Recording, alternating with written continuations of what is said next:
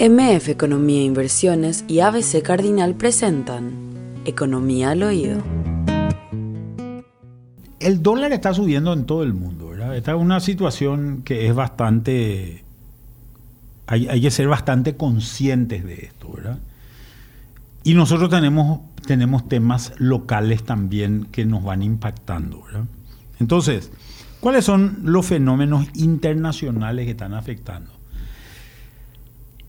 El mundo al despertarse de la pandemia vino con, una, con un impacto muy fuerte en términos inflacionarios. O sea, hay una recuperación de, la economía a nivel mundial. Y fíjate lo que pasó en casi todo el mundo. Lo que pasó en casi todo el mundo fue que los gobiernos empezaron a generar políticas fiscales, llámese darle plata a la gente. ¿verdad? Entonces te entregaban eso en producto, te entregaban eso en, algún tipo de servicio que te podían dar o te daban dinero directamente, ¿verdad?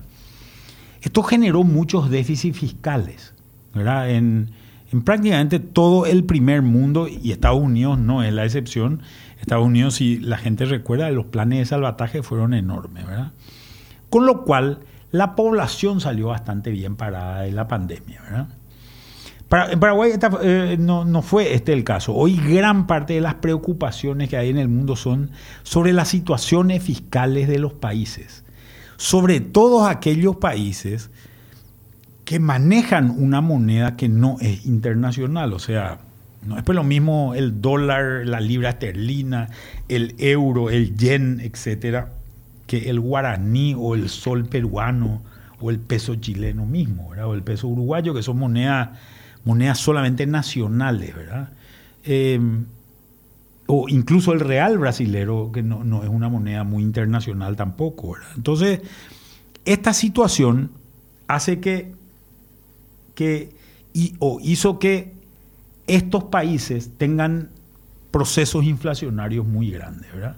La gente tenía dinero, se empezó a demandar, empieza a subir algunos, algunos bienes, empiezan a subir todos los alimentos por este incremento de demanda y empiezan a, empieza a subir el petróleo fundamentalmente. A esto se le suma después el, tema de la guerra Ucrania que afecta al gas, que afecta al, al, petróleo también. Entonces, esta situación hace que empiecen a reaccionar los bancos centrales de distintas partes del mundo. Eh, la reacción principal es la reacción que hace la Reserva Federal Americana, el Banco Central de Estados Unidos o la Fed, como le quieran llamar, que empieza a subir tarde, pero de manera muy violenta la tasa, la tasa de interés de referencia, su tasa de política monetaria, lo que se llama eh, el interbank, ¿verdad? El, overnight de ellos, ¿verdad? que es la, la tasa que ellos manejan, la tasa a la cual se prestan los bancos entre sí, ¿verdad? Y esa tasa, la última suba que, que, hubo fue de 0,75%, ¿verdad? Que son subas realmente muy importantes. Estados Unidos está con una inflación que no la había visto desde la época de Reagan. Reagan fue presidente allá por los 80, ¿verdad? En el año 80 creo que él asume como, como presidente y fue presidente hasta el 88, o sea, eh, en, en, el primer mandato de Reagan en el año 80 es cuando había inflación y esta inflación estaba a esos niveles en ese momento. Entonces, ¿qué es lo que hacen? Suben la tasa de interés y esa suba de tasa de interés lo que hace es recorta la cantidad de dinero. Porque los bancos dicen, ¿para qué le voy a prestar a nadie si yo puedo depositar ese dinero en el Banco Central y el Banco Central me va a pagar una tasa de interés que es muy alta, ¿verdad? Entonces gano plata sin hacer nada, básicamente. Y eso recoge la cantidad de dinero, achica la cantidad de dinero. Cuando esa moneda es internacional, como es el caso del dólar, hay moneda que se mueve desde fuera de Estados Unidos hacia Estados Unidos. ¿verdad? Entra a los Estados Unidos, sale de... ¿Cuáles son, Manuel? ¿Eh? ¿Cuáles son? ¿Cuáles son las monedas? Las monedas, sí. Y las monedas internacionales, las monedas internacionales normalmente las más conocidas son el euro, el, yen, eh, eh, la libra esterlina, el dólar americano y medio para de contar, ¿verdad? el, yuan chino no, no, tiene tampoco eh, esa, ese impacto. Entonces, Estados Unidos empieza a chupar dólares del resto del mundo. Fíjate que hoy todo el comercio internacional prácticamente se mueve en dólares. Entonces, al moverse todo el comercio internacional en dólares, tenés un, una, una situación donde, donde ese dinero va a parar a los Estados Unidos y sale del resto del mundo. Entonces se achica la cantidad de dólares en, el, resto del mundo. ¿verdad? Este es un fenómeno que otra vez está exacerbado por la situación de las inversiones y de la bolsa. Si nosotros miramos la bolsa o el comportamiento de las bolsas del mundo, vemos que, hizo un pico allá por el año, por el, por el mes de febrero de este año, y a partir de ahí está a la baja. Y hay pérdidas. Prácticamente la gente que invirtió en acciones y que había ganado muchísimo durante la pandemia y el año 2021, hoy está perdiendo dinero en, en, esas valorizaciones de acciones. ¿verdad? Entonces mucha gente le está apostando en contra y se está saliendo de eso. ¿verdad?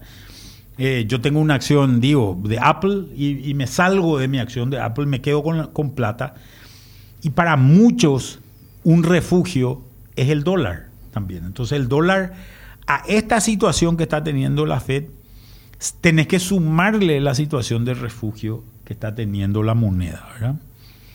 Esto hace que, obviamente, si uno mira todas las monedas del mundo, prácticamente vamos a ver que el tipo de cambio de esa moneda contra el dólar ha subido en, los últimos meses. En Paraguay se da una situación otra vez que agrava esa, eh, eh, eh, esa situación. Un país mueve, mueve, mueve divisas en realidad de dos maneras. Moviendo bienes y servicios, mercadería en general, o servicios que, que prestan agentes económicos de Paraguay, por ejemplo, al resto del mundo o del resto del mundo a Paraguay y la otra forma de mover mercadería son movimientos financieros, normalmente remesas de, dinero. Cuando hablo de remesas, la gente piensa mucho en la platita que envía el paraguayo que está en España. Esa remesa es muy pequeña. La remesa que es grande realmente es la que hacen las empresas, ¿verdad? Entonces, una empresa multinacional instalada en Paraguay remesa a su casa matriz sus utilidades. Esa empresa ganó 100 millones de dólares, son 100 millones de dólares que salieron, ¿verdad? Eh, esto se llama, cuando hablamos de mercaderías y servicios, se llama balanza comercial. Y cuando hablamos de, de, de remesas, de movimientos financieros, hablamos de balanza de cuenta corriente. La balanza de cuenta corriente en Paraguay para el tamaño, comparativamente con el tamaño de la economía, es muy pequeña. el que realmente determina la cantidad de dólares es el movimiento de importaciones y exportaciones que hace el país. Ese es un número que normalmente está equilibrado, Se llama, tiene, Paraguay tiene un superávit de balanza comercial, pero cuando nosotros tratamos de de desglosar nuestras exportaciones, nosotros tenemos más o menos estas características en nuestra exportación. 40% de lo que exportamos es soja y sus derivados, fundamentalmente harina de soja y aceite de soja. Un 20% es el resto de los productos agrícolas, maíz y sus derivados, trigo y sus derivados, arroz, eh, son, los, son los más importantes. ¿verdad? Después alrededor de un 20% es carne. Eh, de los distintos cortes de carne y los, los, distintos tipos de carne. Y el otro 20% es todo el resto de los productos que exporta Paraguay. Dentro de esto o, de esto estoy sacando la electricidad, porque la electricidad es otro pito pura. La electricidad pues, es, un, negocio que lo hace solamente el gobierno, ¿verdad? No es un dinero que entra al mercado, ¿verdad? Claro. Eh, y cuando miramos nuestras importaciones, empezamos a ver que hay varios productos que son importantes dentro de esto. Uno de ellos es todos los derivados de petróleo que nosotros importamos, ¿verdad? Nosotros no, no importamos petróleo, pero sí importamos naftas, importamos gasoil.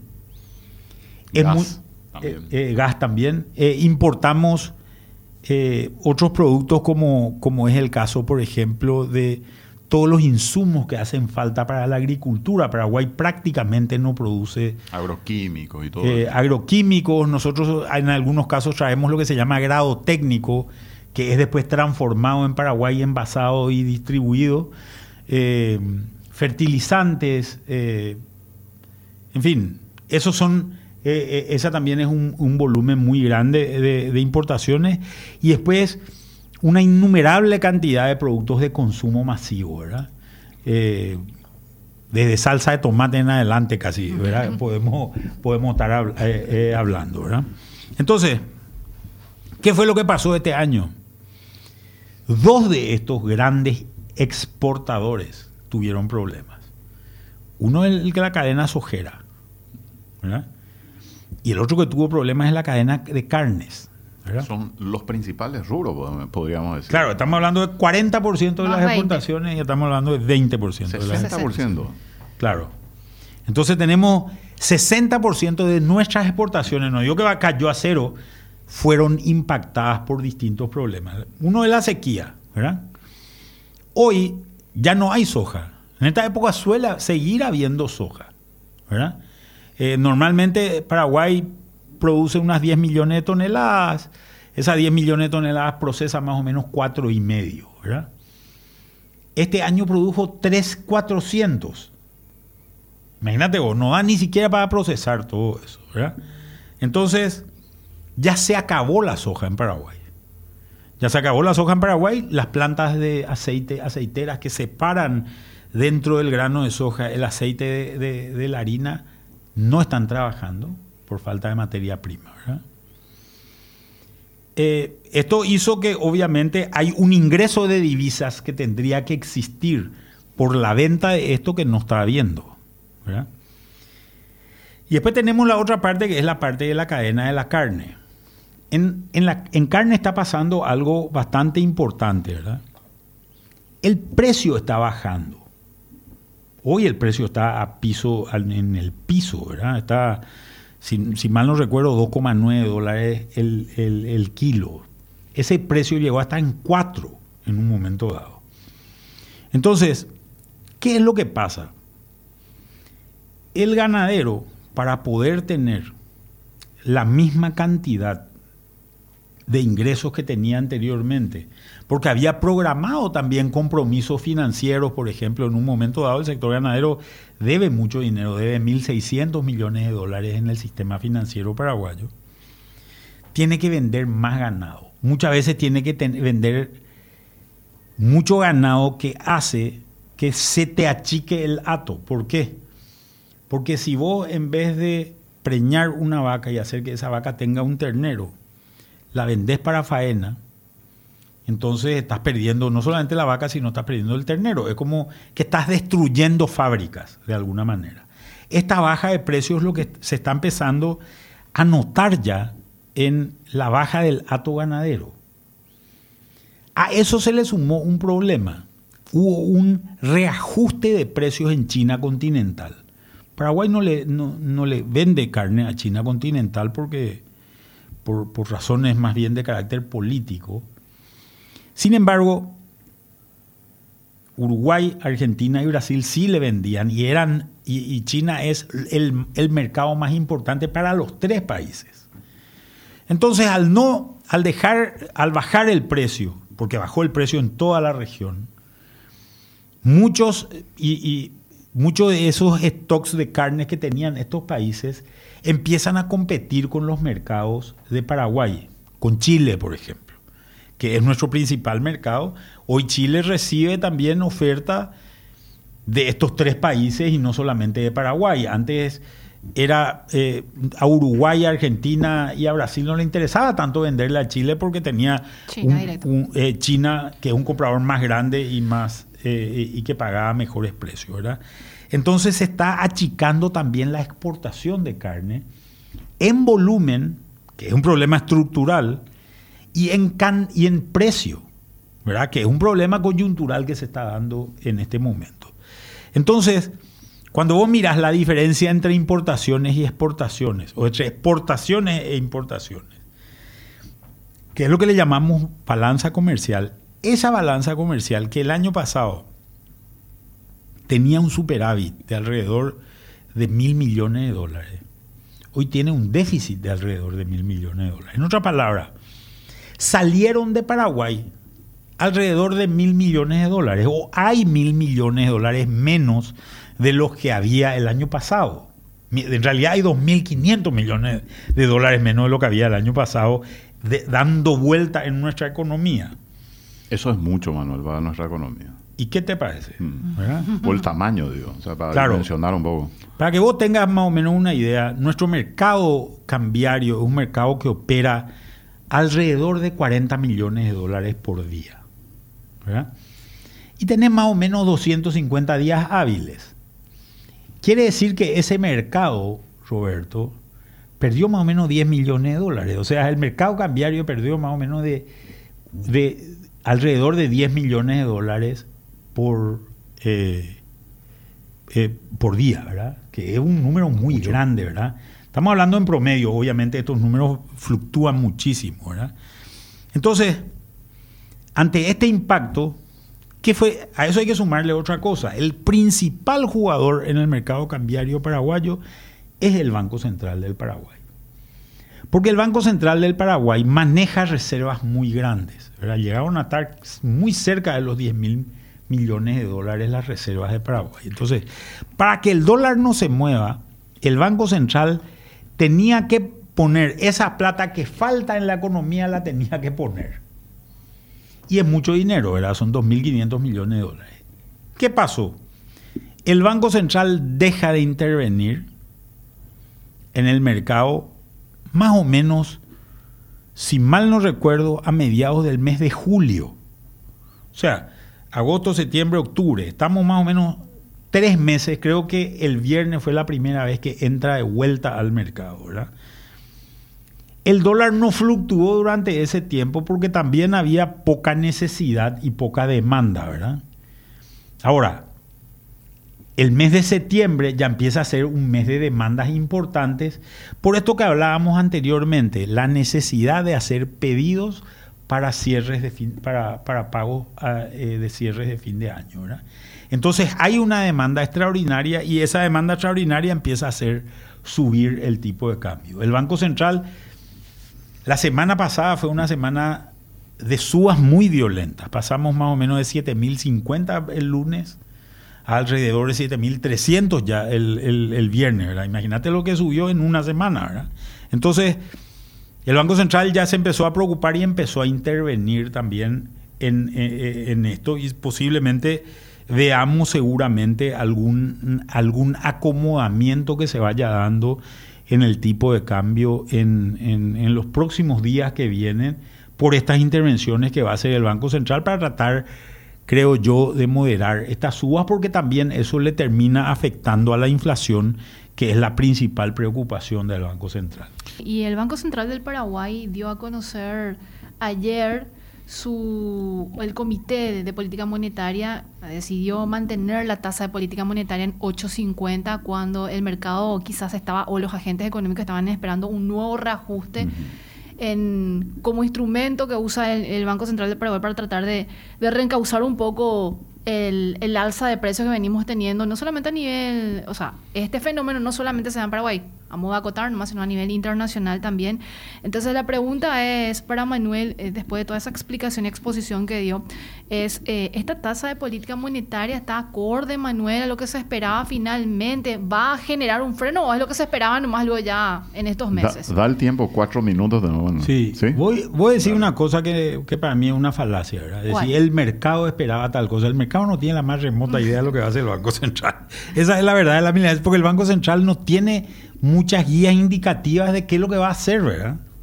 Eh, vos lo único que lees en el, en el, en el reporte del, del, Banco Central es lo que está pasando a nivel mundial y, después dice al final el Banco, Central, el Banco Central seguirá monitoreando la, la, la, la situación del mundo y todos votan iguales, ¿verdad? O sea, ellos no discuten por lo visto, ¿verdad?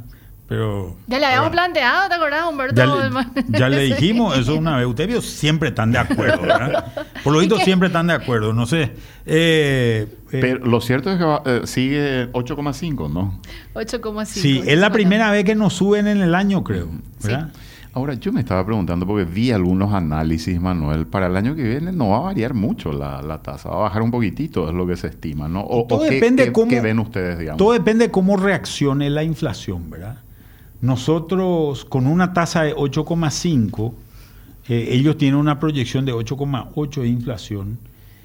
eh, pero lo que es impo- importante es la tasa de dos años, ¿verdad? O sea, ¿cuál es la tasa de inflación que ellos esperan a dos años?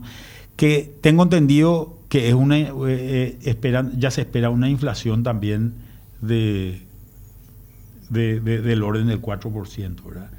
Entonces vos estás con una tasa positiva de 4,5%, que es una tasa muy restrictiva. Es una tasa que saca mucho dinero de, la economía, encarece todos los créditos, hace que nadie quiera invertir, pero va a terminar ajustando. Eh, yo creo, yo sinceramente lo que creo es que lo oportuno sería que durante el año 2023, que vamos a tener una recuperación importante de la economía por efecto básicamente de recuperación del sector agrícola eh, y posiblemente una recuperación importante también del sector eléctrico paraguayo. ¿verdad? Eh, fíjate que eh, no sé si, si, vio, si vieron o, o vio la gente esas filmaciones de la... De Del la río, ¿cómo está? no, esas filmaciones de las cataratas del Iguazú, ¿verdad? Eso está ahí al lado nomás de, de- Sí, sí. de Itaipú. Itaipú este, este, esta semana también abrió su, Su compuerta. su compuerta. Después, yo no me acuerdo cuándo Hace fue la mucho, última vez que hace abrió la muchísimo. compuerta, ¿verdad? Eso quiere decir que el lago ya está superando los niveles que, que, que- que necesita Itaipú, con lo cual implica que Itaipú está trabajando al- a, a full de su nivel. Esto significa que Paraguay va a producir más electricidad, Itaipú va a producir más electricidad, Yacyretá también y Paraguay va a tener mayor ingreso, un incremento de electricidad. Nosotros lo calculábamos del orden del 6% para el año que viene, pero creo que eh, se puede estimar que seguramente va a ser superior a ese, a ese valor.